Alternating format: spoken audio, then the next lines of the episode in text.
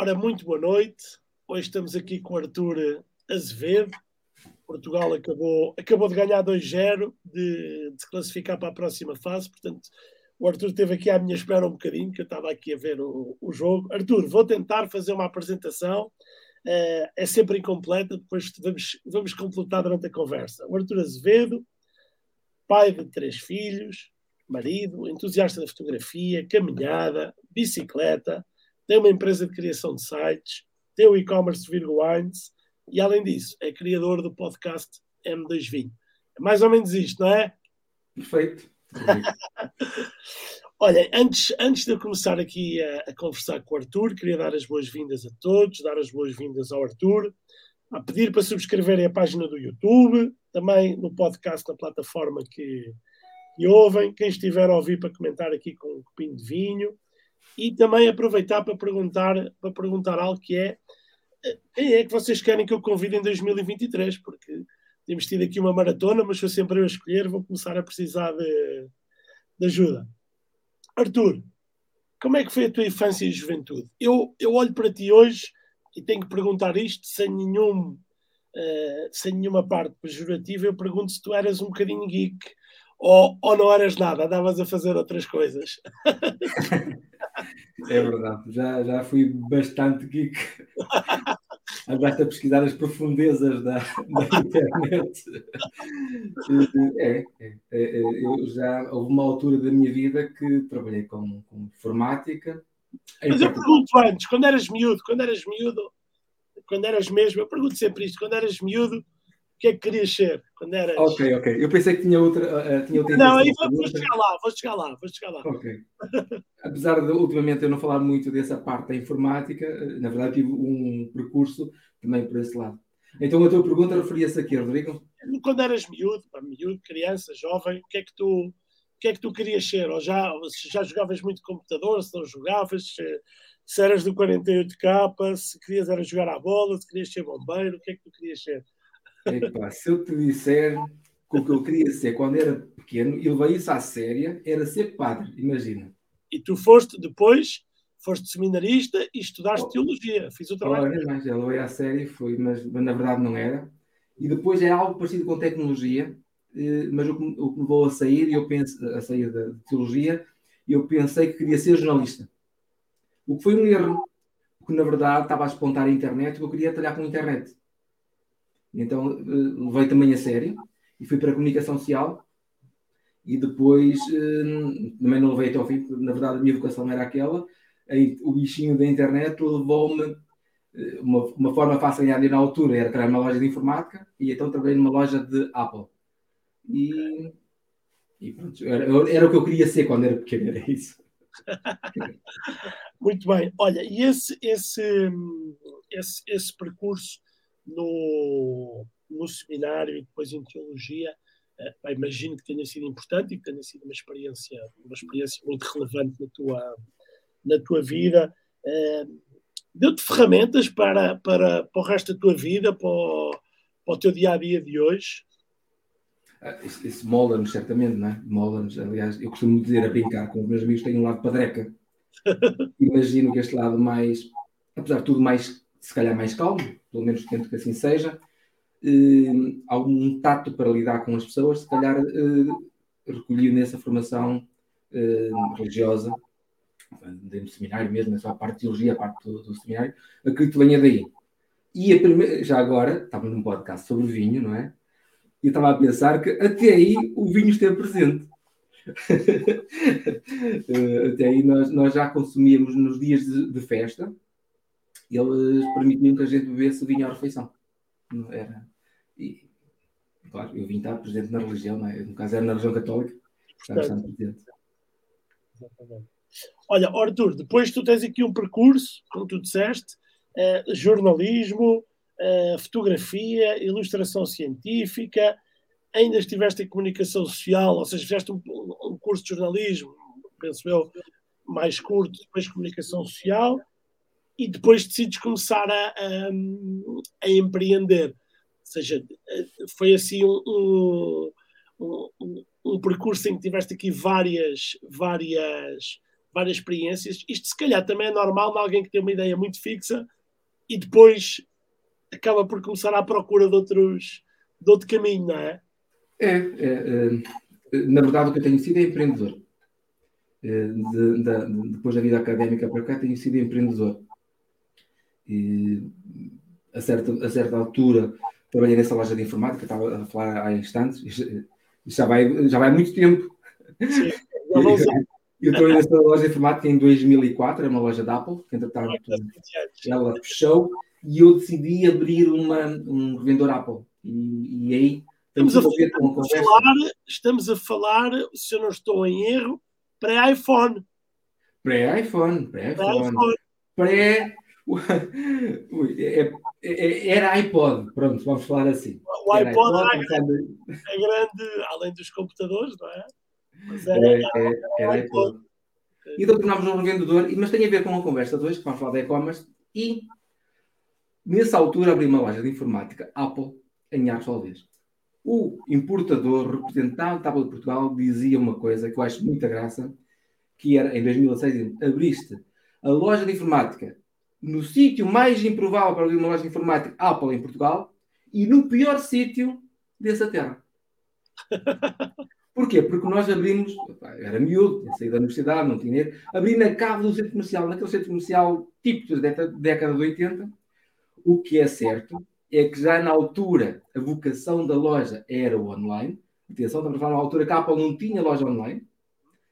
E nós, passado hum, três anos, estamos a abrir, eh, tornámos em três anos o, o, o eu já não tenho interesse nenhum no trabalho com Apple já desde 2012, mas é, é para ver o potencial do online. Claro que o online é muito diferente hoje do que era em 2006, 2009, completamente diferente. Mas em 2009 tornou-se, era a loja, uma loja que faturava mais de um milhão de euros online. Vejam lá, a escala é uma coisa em 2009 tornou-se líder de vendas Apple em Portugal e nessa altura passou de 15, 20 metros quadrados para uma loja de, não sei, de ter para aí 600, 700 metros quadrados e um investimento brutal. Só, só possível trabalhando com Apple, pronto. também vamos ser, vamos ser claros. E, e, mas é, engraçado o poder da, da internet. Hoje em dia parece que estou a falar de coisas novas aos clientes. Daniel, Daniel a brincar contigo, é Steve Jobs dos arcos. Daniel é um querido, é um grande amigo. Já vamos falar dele mais para a frente. Olha, e esses, esse, um, isso, isso, é muito interessante, eu não sabia desses, desses números, mas antes, antes de irmos aos números, é assim, o normal, o, o, normal nos anos 80, 90 era as lojas de informática e abrirem nas caves dos, dos centros comerciais. Eu sempre me lembro. Tinha muita gente. Eu, eu frequentei várias, porque tinha a mania dos, dos, dos jogos, e então estava sempre nas caves dos centros, ou de um ou de outro aqui em Lisboa, sempre nas caves dos centros comerciais. Deixa-me contar uma história que me lembrei agora. Houve uma coisa muito engraçada. Eu estava, estava então, nessa cave comercial, por cima havia uma pastelaria, pizzaria, eh, que trabalhava muito, e nessa altura éramos evangelizadores da Apple. E então eu conheci uma série de vizinhos, inclusive o, o dono dessa pastelaria, e ele precisou de um cabo. Precisou de um cabo para o computador, ao fim de semana, e está na Vorten Norte Shopping. Vai lá procurar o cabo. E ele não encontrava o cabo. Estamos a falar para 2007, 2008, por aí. Ou 2006 até. E eu, eu percebi que a loja que eu tinha em mãos, a marca que eu tinha em mãos, era forte quando lhe acontece isto. O meu vizinho da Salvez vai ao Norte Shopping ao Porto, à volta, tentar a comprar um cabo e o, o vendedor diz: Isso tem que comprar na internet. Aqui não é. Uh, olha, uh, experimente na marca que era da altura, não, já não, não tem importância. Até tínhamos uma marca, uh, loja Mac, já, ela já não existe, portanto. E, e ele disse: Olha, experimente na loja Mac. Mas isso é em Arsolvez. Então, se eu tenho isso, às vezes venho aqui ao Porto buscar à volta. Eu percebi que já havia qualquer coisa. Era, a internet é, é muito engraçado. Arthur, e nessa altura o que é que, o que, é que era o, o, Ou seja, estamos a falar para as pessoas perceberem e, e para quem estiver mais distraído. Não havia é, Facebook, é, o iPhone, pré-Facebook, pré-Instagram, pré tudo. Ou seja, o que, é que, o que é que era? Eram os domínios, era o SEO, o que é que, o que, é que gerava essa, essa notoriedade? Também temos, temos, havia muito menos concorrência, não é? Portanto, Comple completamente. Não, ali naquela época que andei aqui à frente, alumiava duas vezes. Uh... Tudo muito mais barato, tudo, tudo free, nós habituámos nessa altura ou grátis, não é? Nessa altura. É, é, é preciso ver que o digital não era uma aposta para os próprios fabricantes. A própria Apple tinha uma página bastante simples e, e não tinha loja online. O, nós fazíamos, se calhar, crescemos muito, fizemos o papel, ocupámos o papel que o próprio fabricante não fazia na altura. Hoje em dia não, isso não é possível. Todo o fabricante ocupou claramente esse, esse espaço. Esse espaço. Chegou a ser uma rede de lojas? Eh, as pessoas pensavam que nós éramos uma rede de lojas, mas nós, na verdade, era sempre mesmo uma loja. Repara, Rodrigo. nós tínhamos uma marca listada que era Pro Mais Lojas Marco Portugal. Nós tínhamos intenção e um plano claro com a Apple de abrir mais lojas, mas na verdade nós sempre fomos mudar de loja porque a loja tornou-se pequena. Então, eh, eh, nós abrimos em 2006 em Artes Alves uma loja de 15, 20 metros quadrados. Passado ano e meio, passámos para uma pai de 100 metros quadrados e entretanto a Apple diz-nos: epá, vocês precisam de ir para Braga. E então nós passado, não, tinha passado um ano, mudámos para outra loja para Braga, e isto sempre comunicado com clientes, os clientes fizeram sempre parte deste processo, e então parecia lojas, mas na verdade nós só temos uma loja de cada vez. E, a, e a crescer.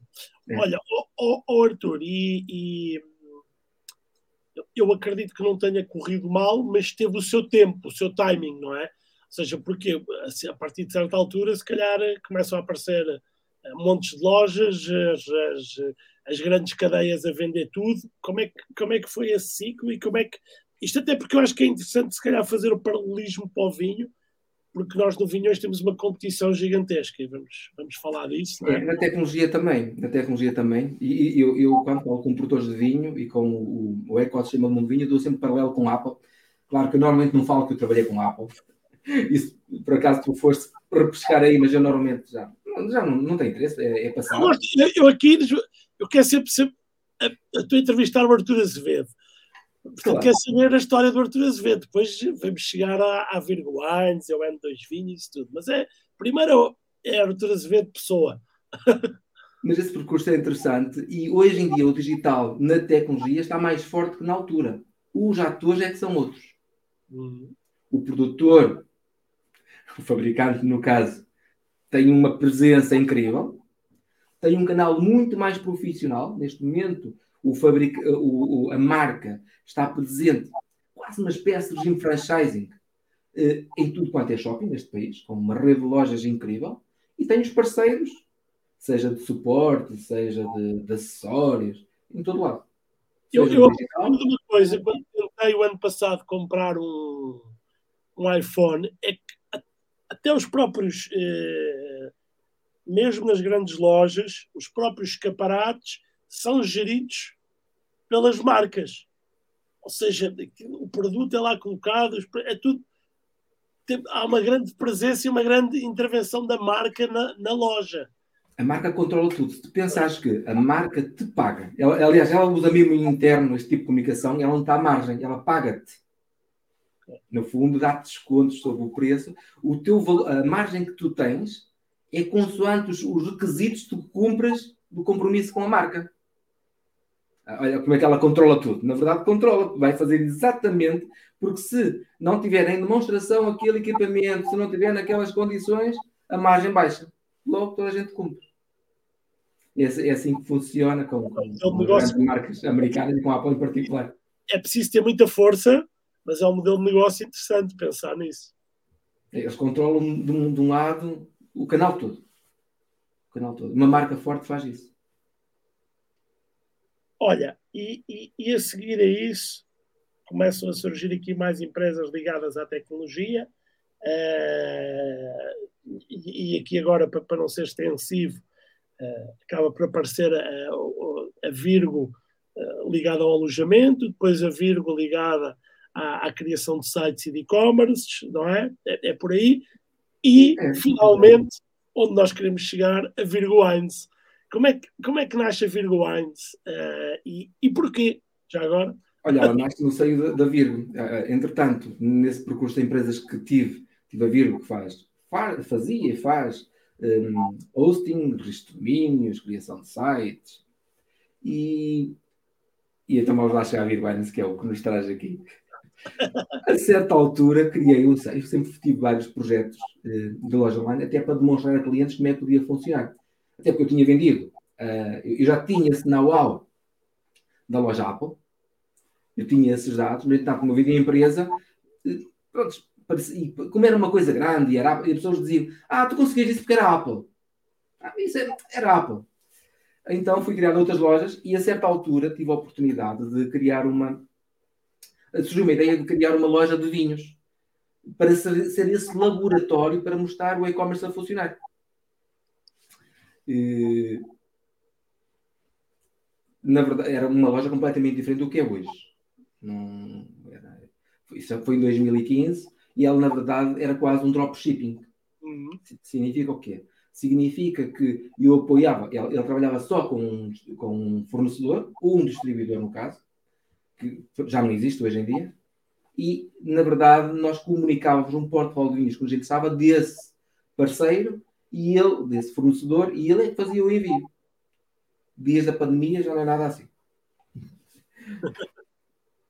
Olha, e, e, e foi, foi, quase um, um, criado quase para fazer um, um, um business case para mostrar para ser para ser portfólio, mas depois eh, já havia o bichinho, já tinhas o bichinho do vinho, porque hoje, independentemente da Virgo Wines, tens o bichinho do vinho. Completamente. Uh, isso tornou-se, uh, quem entra no mundo do vinho é, tem uma paixão grande, isto depois absorve toda a nossa vida, como sabes, não é? E, e, a, e a, nossa audiência sabe, nossos seguidores sabem. Uh, o, a Vir Wines tornou-se um negócio. Eu não sabia se iria tornar um negócio. Pronto, isso foi todo importante. Ela tornou-se um negócio e verdade seja dita que mesmo na Virgo, grande parte dos meus clientes já estão à volta do mundo do vinho. Quando eu faço sites, quando registro domínios, quando ajudo a, a, a montar estratégias de e-commerce, grande parte dos clientes já são do mundo do vinho. E, e agora perdi-me com a tua pergunta, Rodrigo. A, a pergunta era se, entretanto, mas já me respondeste logo de início, ou seja, o bichinho do vinho começou a, começou a entrar e passou, e depois, provavelmente com a pandemia, aliás, nós já falámos um bocadinho sobre isto os dois, com a pandemia houve aqui um momento em que tu disseste, ok, vou, vou, vou reformular isto e isto vai, parecer, vai passar aqui a ser uma loja com outras características e outro modelo de negócio, não é? E, e, e, a minha pergunta era, mas aí já, já tinhas o bichinho do vinho, ou seja, já, já é. estava a... Para, para, nós para ajudarmos um, um, um, cliente, e no caso, no caso o cliente que eu tinha, a gente tem que estudar e, e, e estar por dentro do negócio dele. Claro. Isso obrigou-me a estudar. Eh, eu já gostava de vinho, aliás, tinha um grupo de amigos, eh, e não sei se um deles estará aqui a ver, se calhar, provavelmente está, em que nós fazíamos provas cegas eh, com vinhos. Nós temos excelentes vinhos de supermercado, vou dizer vinhos de supermercado, mas nós temos excelentes vinhos de supermercado. Ainda que eu agora esteja num registro em que provo muita coisa, tenho acesso a vinhos incríveis, mas na altura, com o conhecimento que tínhamos, cada um trazia uma garrafa, o orçamento era curto, dizíamos até X euros e bebíamos do. Éramos três casais que fazíamos garrafas, fechadinhas, não sabíamos o que e falávamos sobre vinho. Pronto, já havia aí um gostinho. Depois tive a sorte de conhecer o Manuel Moreira e a partir daí, tendo aquele homem como professor, não é? E tudo muda, tudo muda. E, e é, não, é, é, foi, foi muito responsável por. É um, é um grande senhor do vinho. Olha, e, e hoje, olhando para a Virgo Wines, e já acompanho o trabalho da Virgo Wines há algum tempo, é, eu, eu, vejo assim duas bandeiras. Posso, posso estar enganado, mas são os, os vinheirões e a região dos vinhos verdes, ou seja, pronto, assim as, as, duas, as duas bandeiras que eu vejo assim o que é que é um vinheirão? É um, é um conceito objetivo ou é um conceito subjetivo? E agora vou começar a fazer perguntas Perguntas que para algumas pessoas que nos ouvem podem parecer tolas, podem parecer que o Rodrigo está maluco, mas é para ajudar, para ajudar quem, quem, quem nos está a ver a perceber algumas coisas e alguma terminologia que é utilizada e que eu sei que às vezes gera, gera dúvidas e até gera dúvidas em quem está no mundo do vinho, não é só claro.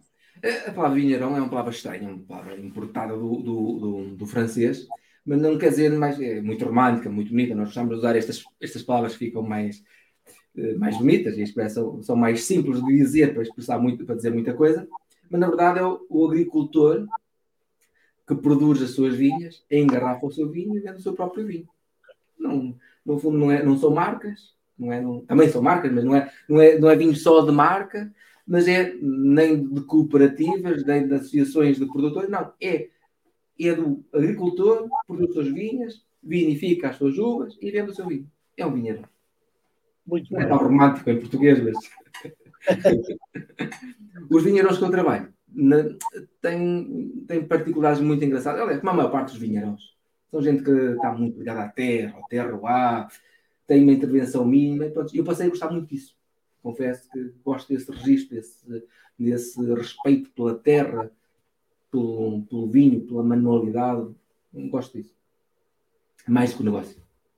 Muito bem. Sim, eu acho que quem está nisto começa a transformar-se numa paixão, o negócio é importante, mas começa a ficar aqui no, no não diga em segundo plano, mas, sim, sim. Eh, mas, mas fica aqui em paralelo com a, com a paixão. Acho que às vezes a gente racionaliza aquilo que é emoção, não é? Exatamente. Gostava de tanta coisa racionalizar, mas na verdade, em primeiro veio a emoção. Justificamos, justificamos com lógica o que sentimos. Exatamente. Olha, e vinho verde? E aqui é mais. mais, mais, mais por acaso. Deixa-me, peraí, peraí, peraí, peraí. Deixa-me antes fazer isto, fazer a pergunta difícil, depois tu já me vais explicar e, e, porquê, porque o vinho verde, mas também acredito que haja aí um, um, um sentido de, de, local, não é? Onde estás é, é, é, normal. Mas vinho verde. Estamos diante de um tipo, de uma cor, de uma categoria ou de uma região. Claramente uma região. Não é uma cor, não é um tipo de vinho. Eu estou cansado. Eu, eu agora já, já deixei. A tua, a tua resposta, a tua resposta eh, está-se a enquadrar com o que eu penso. Porque tu ficaste, só disseste que não é uma cor e não é um tipo. É, é, é realmente uma região. É, é, é, é representa uma região, uma região como é o Alentejo, como é o Douro, como é hum, outra região de vinho. Mas, Arthur, mas não pode ser uma categoria. Eu, olha, que eu estive no, no, no, Fórum da em Portugal e, e, a apresentação do plano de marketing da região dos vinhos verdes diz isso precisamente, ou seja, eh, perceber que o vinho verde é uma região, mas que também é visto como uma categoria. E eu concordo, tenho, tenho dito isso várias vezes, ou seja, concordo com isso, ou seja, não devemos deitar fora tudo o que foi feito, mas perceber que tipo e categoria são coisas diferentes. É isso mesmo. Eh, eu já eu ia dizer isso há instantes. Desculpa. Que era, quando diz que era um vinho verde ou um vinho maduro. Eu tento explicar. Olha, é a região dos vinhos, mas sim, é um, vinho verde é uma boa ideia. Não, não, não desaproveitar esta marca que se criou. Exatamente. Qualquer região consegue fazer isto, que é o nosso ou todos os outros. É uma coisa incrível. Imagina, quer um Alentejo, pensa isto noutra região, quer um Alentejo ou um vinho de outra região qualquer do país. Isto é uma coisa, algo incrível. Agora, o que eu tento explicar é que a região não é só aquele perfil clássico de vinho verde, que é importante, faz este volume todo, quando nos dizem que o vinho verde exporta para não sei quantos países, tem um volume incrível, é esse perfil clássico. Esse perfil, exatamente. Agora, eu acredito é, num, num acredito e, e, vou atrás dos produtores que estão a fazer vinhos verdes, daqueles que nos orgulhamos, que são grandes vinhos brancos, já grandes vinhos tintos também, mas especialmente grandes vinhos brancos, que nos orgulhamos, que dizemos, olha, nós já exportamos e é em valor e estamos naquele restaurante, estamos... Portanto, é esses vinhos que eu, que eu me orgulho, são grandes brancos. Olha, o, o, o, Daniel está aqui a fazer uma pergunta que eu acho que é mais para apertar comigo, mas tu, como, como és tu entrevistado, eu vou passar para ti. Onde, onde vamos então meter Monção Melgaço? Essa gália dos vinhos verdes? Vinhos verdes, sem dúvida, sem dúvida. Mas, mas olha, mas podemos atrás. Há mais agora, Monção Melgaço, sem dúvida, na, na região dos Verdes, mas eh, se calhar com o Alvarinho, não é? Principalmente, ainda que eles estejam a fazer agora outras coisas interessantes, até com o alvarilhão, com as tintas, repescar, repescar os tintos do antigamente, mas a região onde eu estou mesmo, o local onde eu estou, está-se a, produzir loureiros de topo. topo.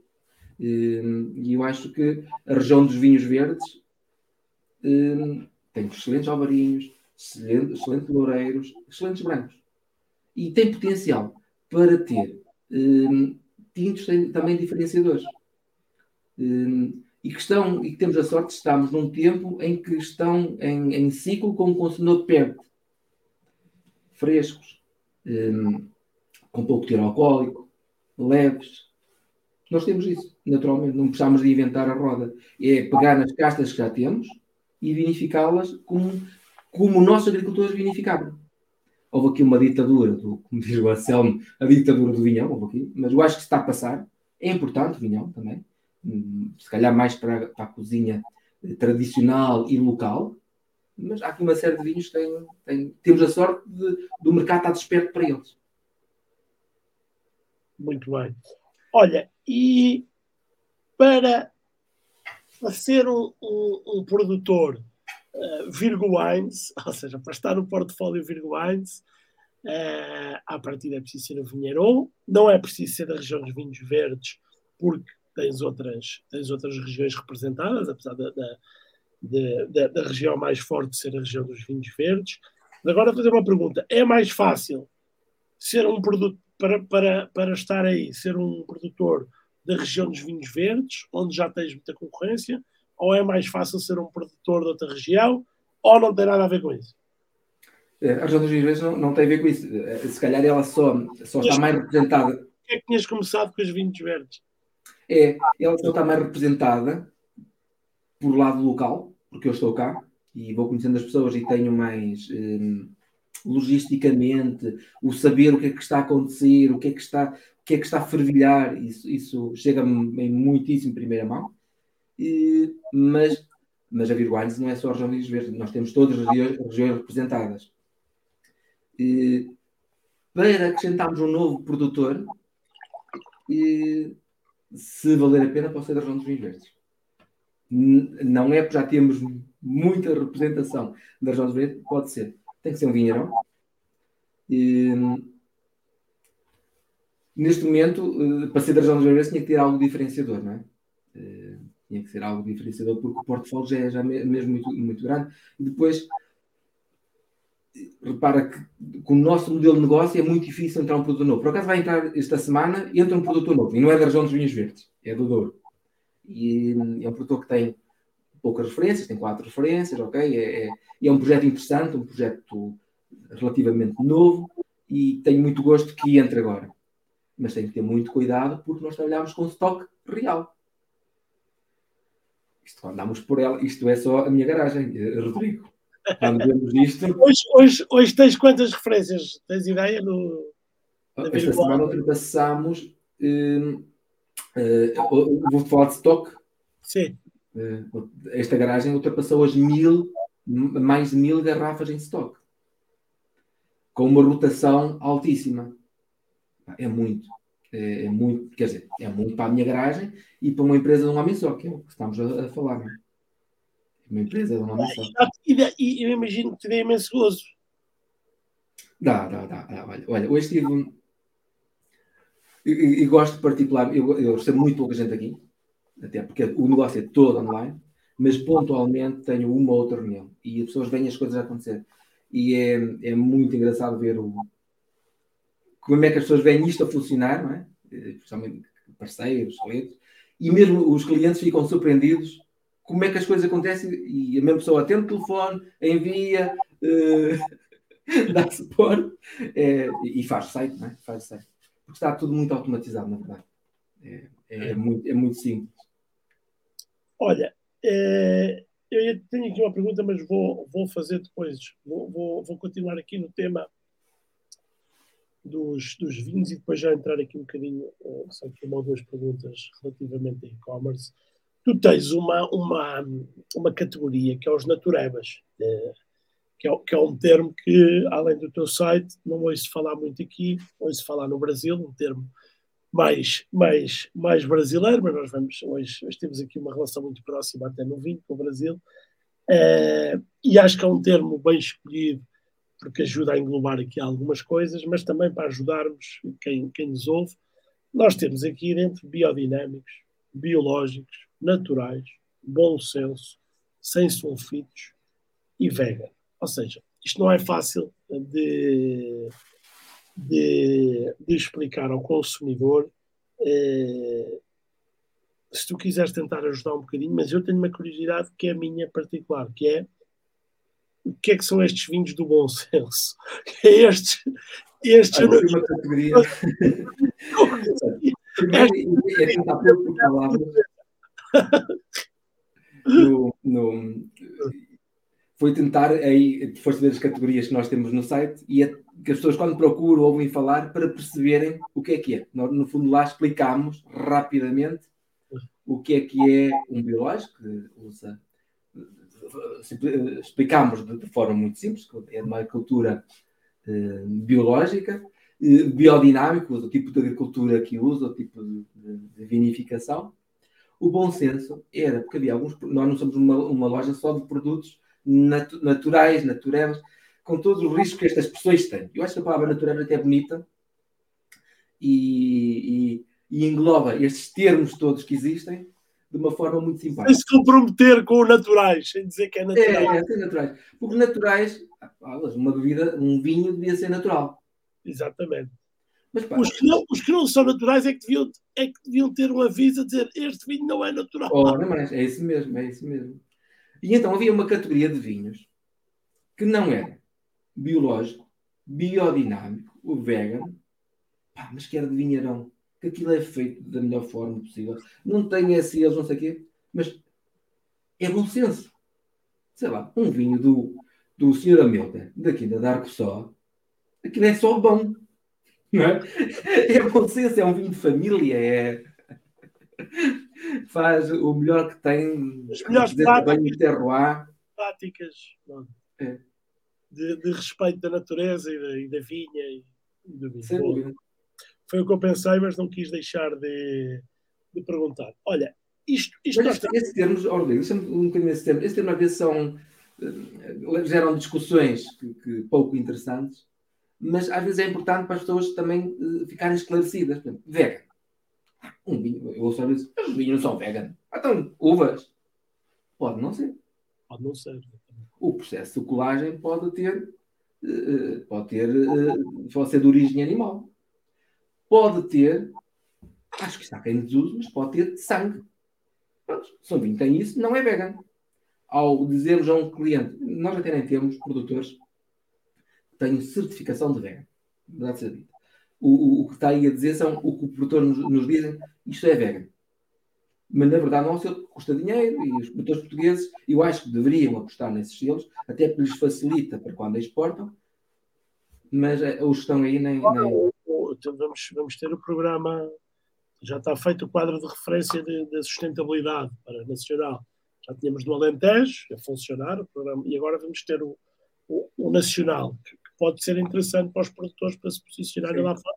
Apesar de estarmos a falar de coisas diferentes, não, não estamos a falar da mesma, da, da, da, mesma coisa. Desculpa, desculpa interromper, mas eu concordo contigo, acho que é importante. Ou seja, eu percebo que não se queira certificar por vários motivos, não só financeiros, mas por também às vezes não acreditar nas, nas certificações ou, ou, ou, achar que esse não é o caminho e não querer estar dependente disso num ano que é mais difícil se precisar de fazer um tratamento, poder fazer o tratamento para não ficar sem vinho. Ou seja, há, há, há uma série de, de, de, de, fatores que às vezes ouço os produtores, mas, mas eu concordo contigo que para determinados mercados é importante uh, certificações. Não é?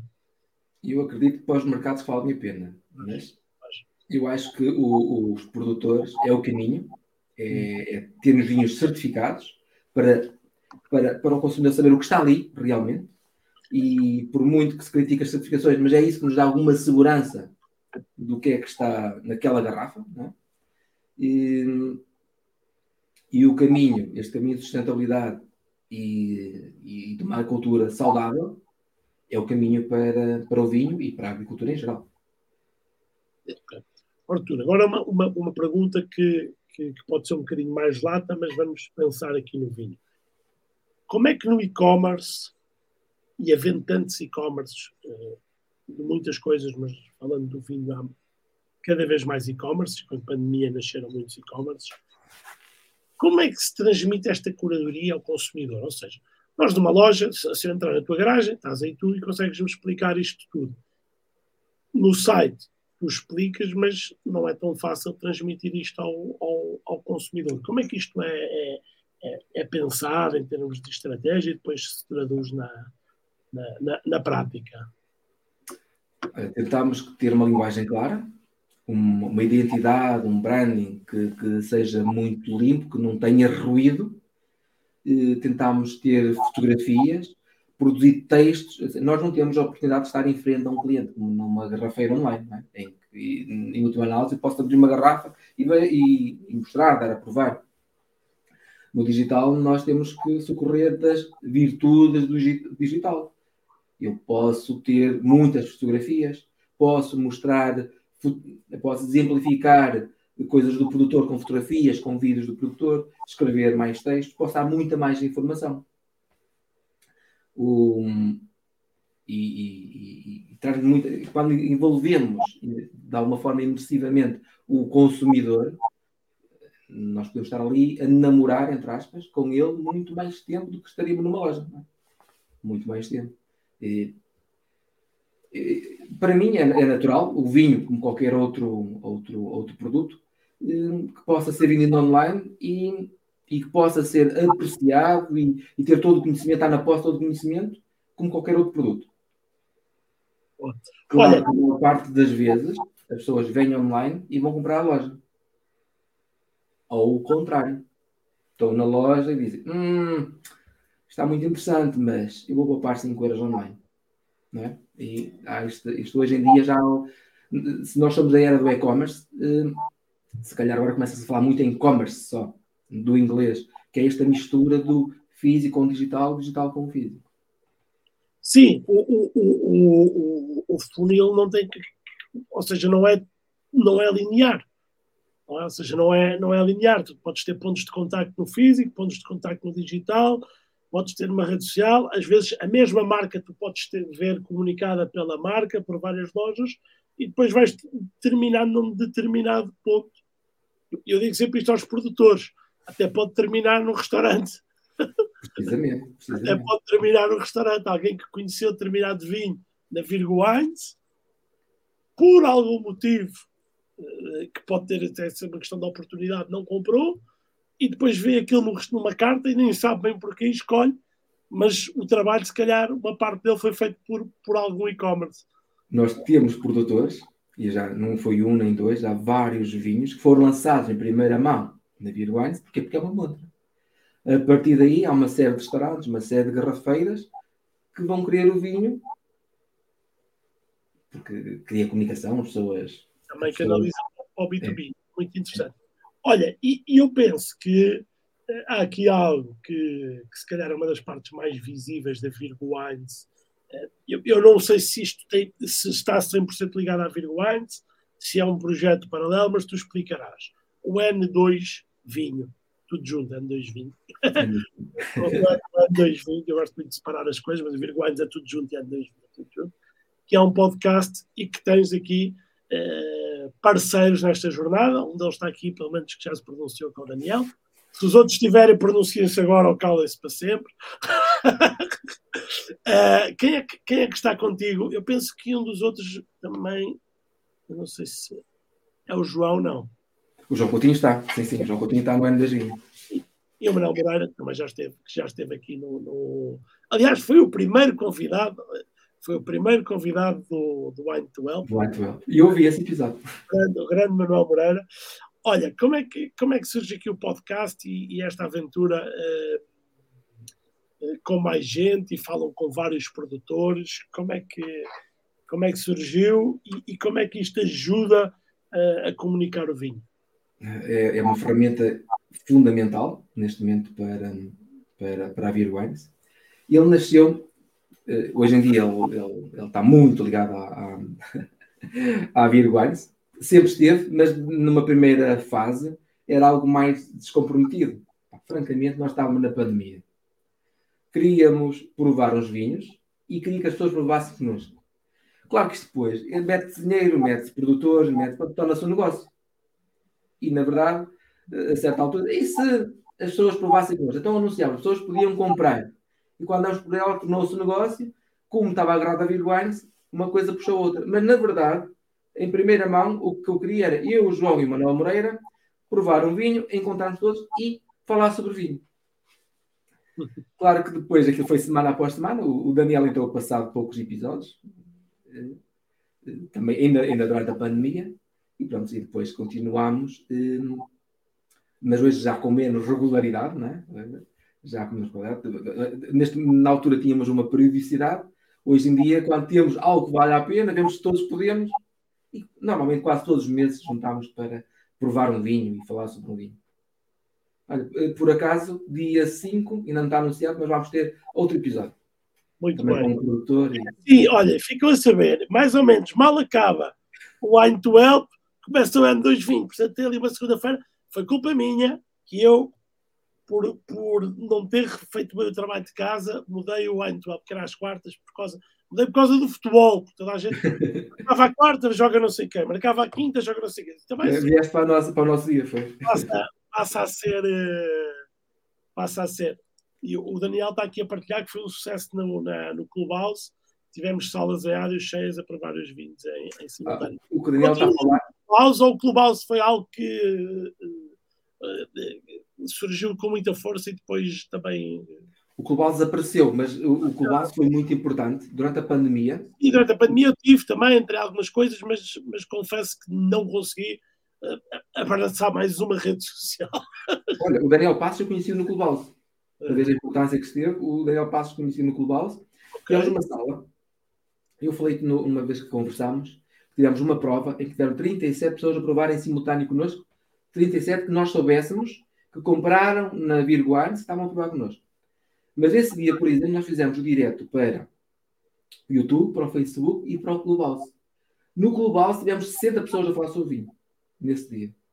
Um, e a provar. E, e o Clubhouse foi, foi bastante importante. Um, ainda hoje em dia, o Clubhouse desapareceu já. A rede social eu acho que já não existe. Praticamente não existe. Mas o que resultou daí, a Virgwine teve uma presença muito forte no Clubhouse, o que daí, eh, ainda hoje em dia temos clientes que vieram do, do Clube. O erro, foram captados ali. É. Foi muito, muito importante. E muito para o M2 Vinho trouxe muita gente para o M2 Vinho. Boa, boa, boa, boa, boa. Olha, voltando aqui ao, ao, ao e-commerce e, e falando uh, das, da parte não menos boa, mas como todos os negócios há desafios, o que é que tu dirias que hoje no e-commerce de vinho são os grandes desafios, os, os, os, chamados gargalos, não é? O que é que, que, é, que é? Sabemos, fala-se muito da logística, mas uh, há outros gargalos, custo de aquisição de clientes, o que é, o que, é que, o que, é que está difícil no e-commerce? Além do e-commerce, do, dos desafios do e-commerce em geral, o vinho tem a particularidade de ser um produto pesado e que parte. É, o, o, o, o vasilhame parte. Parte, exatamente. E, o desafio é, é, é, montar esta logística de forma que seja transportável e nós tivemos um desafio. Foi difícil chegarmos ao ponto onde estamos hoje. Nós hoje temos uma taxa de quebra muito baixa, mas não foi sempre assim. Nós partimos muitas garrafas. Eh, nós partimos mesmo muitas garrafas e, e otimizar e ter alguma escala para ter um preço que, que seja comportável em termos de transporte. Ou seja, faz falta ter alguma rotação de, de envios para conseguir negociar com os transportadores uma taxa, de, uma tabela de portes que seja compatível com o que as pessoas estão dispostas a pagar. O que normalmente, deixa que te diga, as pessoas não querem pagar nada por portes. Claro. Rodrigo, este Black Friday, que correu lindamente, ou seja, a amostra é muito grande, tivemos uma única pessoa que pagou portes.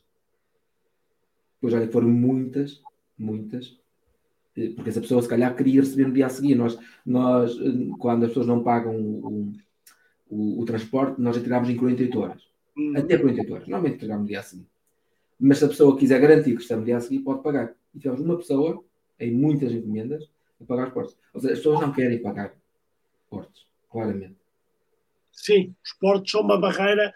Em qualquer loja online, os portos são, são normalmente uma barreira. Apesar de sabermos que no vinho é realmente um peso muito grande. Ou seja, nós temos, temos aqui duas dificuldades. Não é? Temos margens que não são muito altas, são, são, são até relativamente eh, baixas comparadas com outros produtos.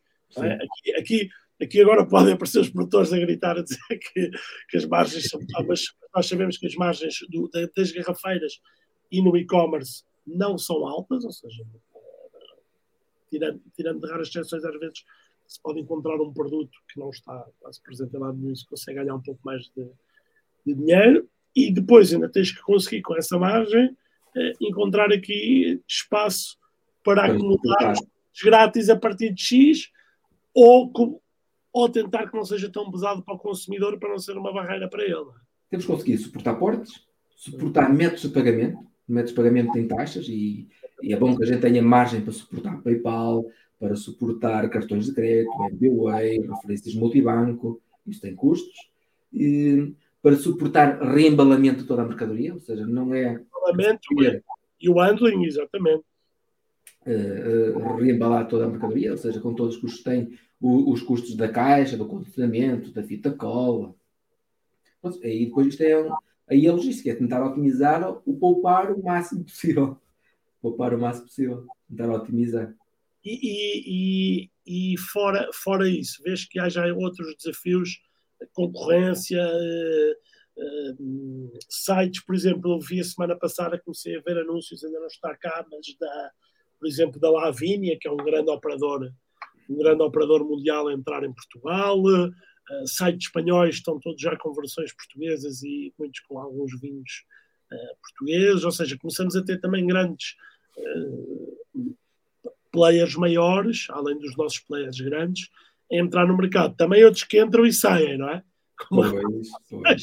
Também outros que entram e saem. Vemos às vezes com muita força, vamos dar nomes aos nomes, vemos a Vivino entrar com muita força e onde é que está a Vivino? Sim. Porque isto não é fácil. Isto não é fácil. E, eu acho que, assim, nós temos que ter algum.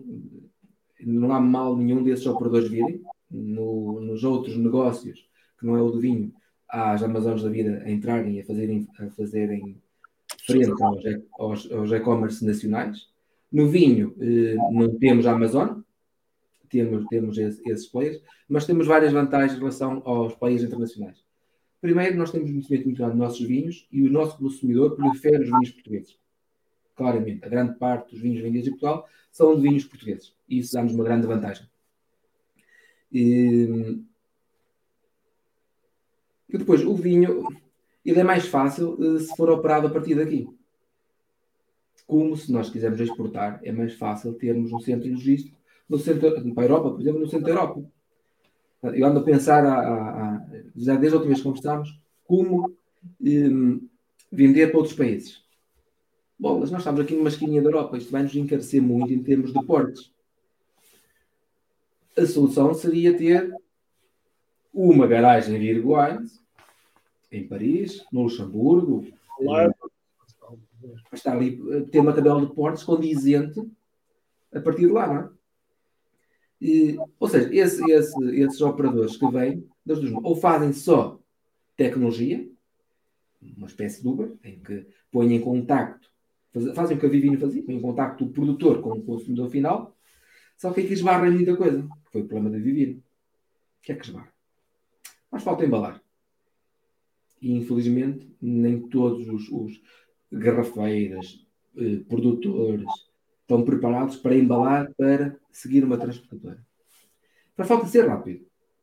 Ou seja, um consumidor da loja online espera que se encomenda hoje e ela sai hoje para ser amanhã. É assim. Os nossos produtores não estão preparados para isso. Grande parte deles. E faz falta. Hum, receber os pagamentos que os clientes querem pagar.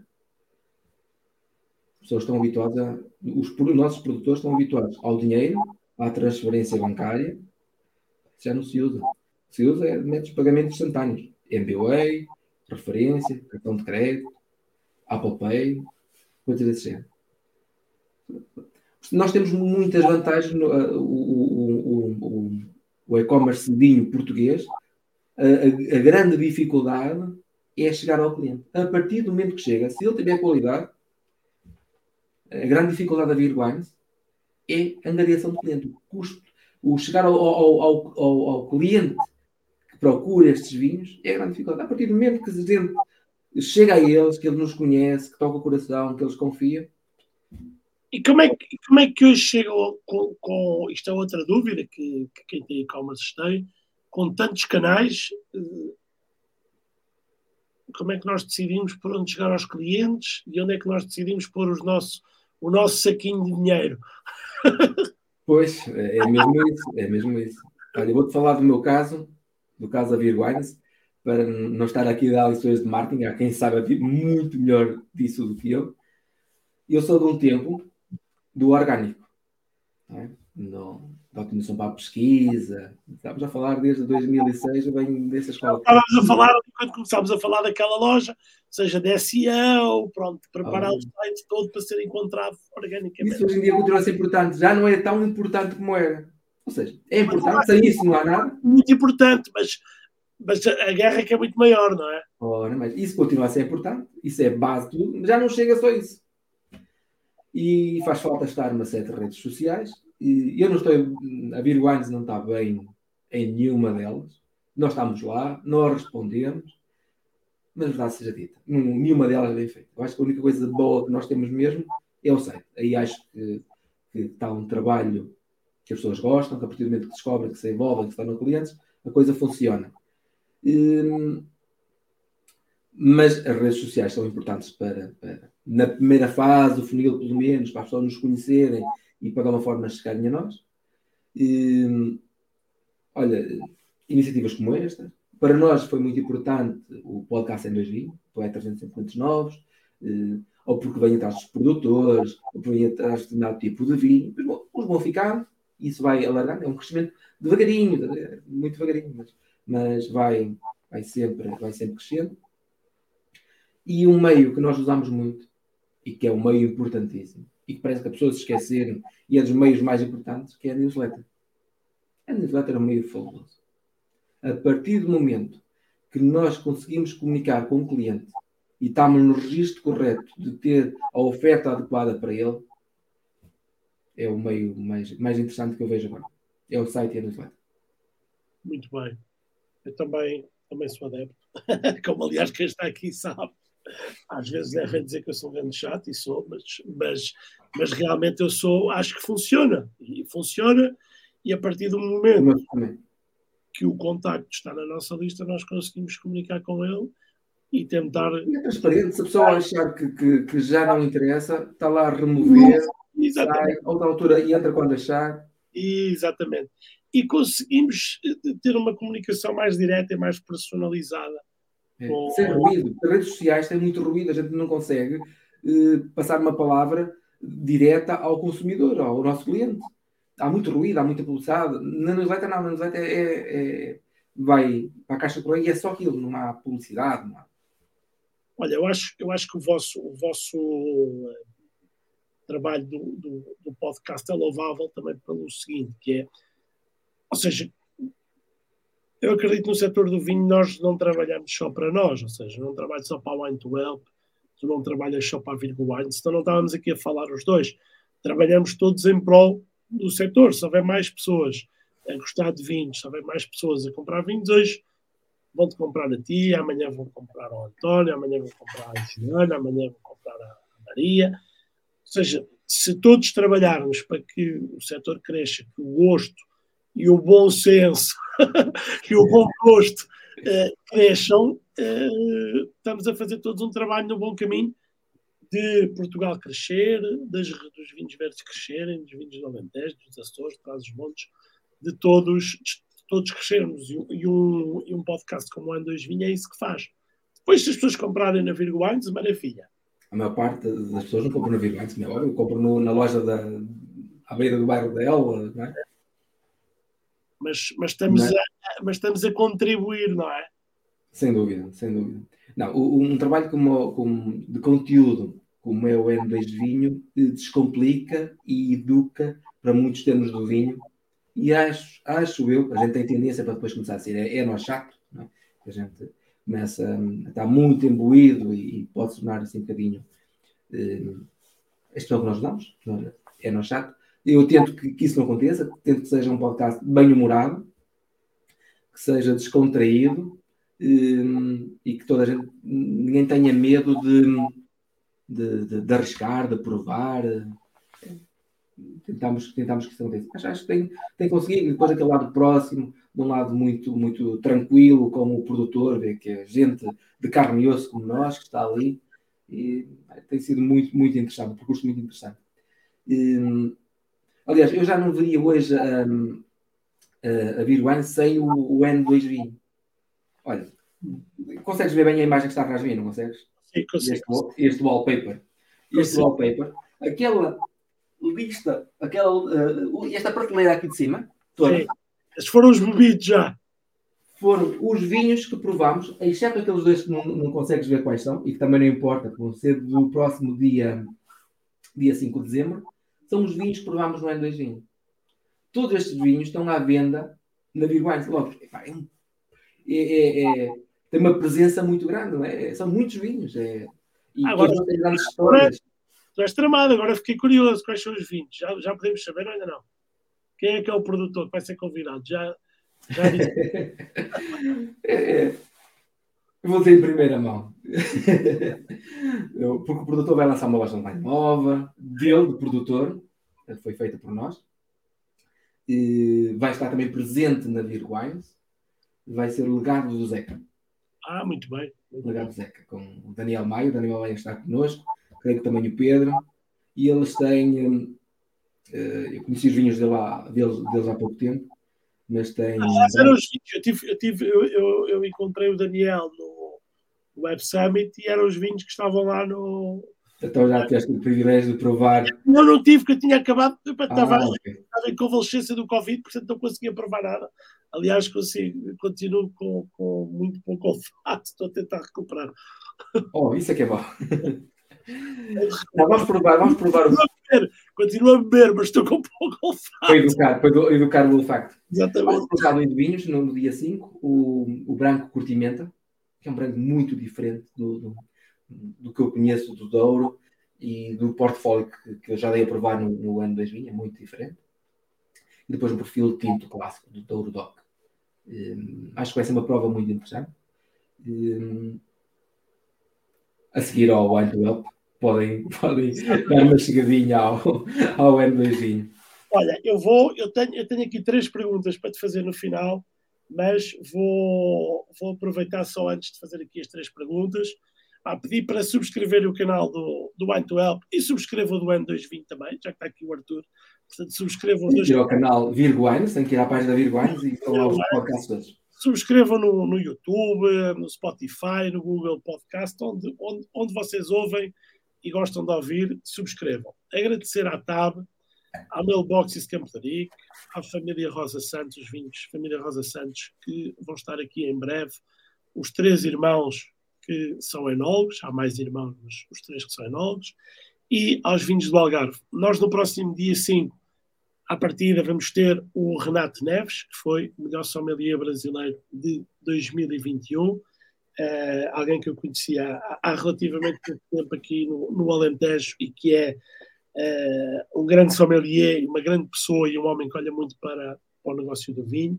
E, e, portanto, temos dois bons programas para, para dia 5. Temos um sommelier e depois um.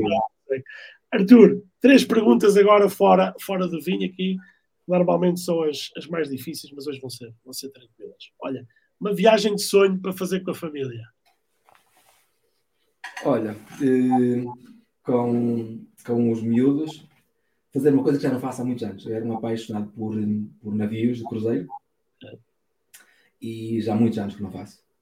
E se calhar com os miúdos era uma viagem que fazia. Uma viagem de navio de cruzeiro, acho que eles iam adorar. Eh, era essa viagem de sonho. Qualquer sítio. Muito bem. Olha, um talento que não tens e gostarias de ter. Um talento que não tenho e gostaria de ter. Mais maus. Não, para fazer mais coisas ao mesmo tempo. Olha, e, e para terminar, um, um, conselho ao Arthur quando, quando saiu de teologia e, e estava ali a ver o que é que ia, o que é que ia fazer. Um conselho? Sim. Não tenho assim nenhum conselho. Era, era muito jovem, eh, com todas as vantagens, as vantagens de ser jovem, muito, muito inocente, e, com a garra toda. A gente pensa que vai mudar o mundo, não é? E continuamos a acreditar que sim, mas já não é da mesma forma. Bocadinho a bocadinho.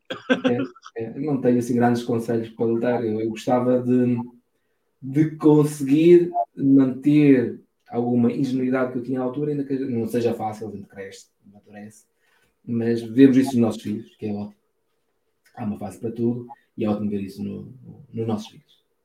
Muito bem. Mas podia, podia já o conselho começar a provar vinhos de vinheirão mais cedo. Opa, sabes uma coisa que acontece cá em casa? Eu agora até, até tento limitar. Meus filhos gostam de. Pai, me deixa cheirar o vinho. Eu já até me senti incomodado. Disse, ah, não, não, vamos acabar com esta brincadeira, e agora vamos começar a cheirar o sumo. Exato. A mesma coisa. Exatamente. Com o sumo. Vamos lá. Porque sabes, vou, vou cheirar, não sei o quê. Pai, dizem ao tio ou a mim, quero cheirar o teu vinho. Eu até penso que lá daqui a dar vinho aos miúdos, mas não, ninguém bebe vinho cá em casa. Olha, tem que idade os miúdos? Uh, o mais velho tem 7 anos e o mais novo tem um ano. Ok, então estão. São muito jovens. É muito, próximos aqui, é mais pequenos, são próximos dos meus. Eu fui pai muito tarde, então também teve que ser rápido. Estamos, estamos, estamos os dois na mesma. Olha, Arthur, foi, foi um prazer. Obrigado por teres aceito o, o convite. É um prazer conversar contigo. É um prazer ouvir-vos no, no ano 2020 e ver, e ver estes projetos com, com esta curadoria que eu acho que faz todo o sentido no vinho, que, que faz muita falta. Não serem só projetos de muito sortido, muito portfólio, mas de um, de um critério e de uma forma de apresentar os vinhos diferentes. Portanto, olha, parabéns muito obrigado. Eu, com a correria do jogo, nem tive tempo de trazer aqui um, um, um copo de vinho. Também, como eu disse, não estou com grande olfato. Mas... Por acaso trouxe, por acaso trouxe. Tu trouxeste, mas eu é que não trouxe. Mas olha, saúde, obrigado. Deixa-me o que é que trouxe. Olha, trouxe um vinho que eu gosto muito. Até não é que vendo assim muito, vendo muito pouco neste vinho, mas recomendo ao encontrarem. É um Vieira Souza 10 anos. Já esteve no teu, no, no teu simpósio, a, a, a Luísa e a Maria. Ah, vale a pena, isto é um vinho incrível é um Townie 10 anos, é uma coisa incrível. Vale bem a pena. Eu gosto muito dos vinhos delas. São, são... Eu também, também sou um fã. Arthur, boa, boa escolha. Um bom, bom resto de serão. Um abraço a todos que estiveram aqui connosco e que nos ouvem nas outras, nas outras redes. Boa noite e obrigado. Boa noite e muito obrigado.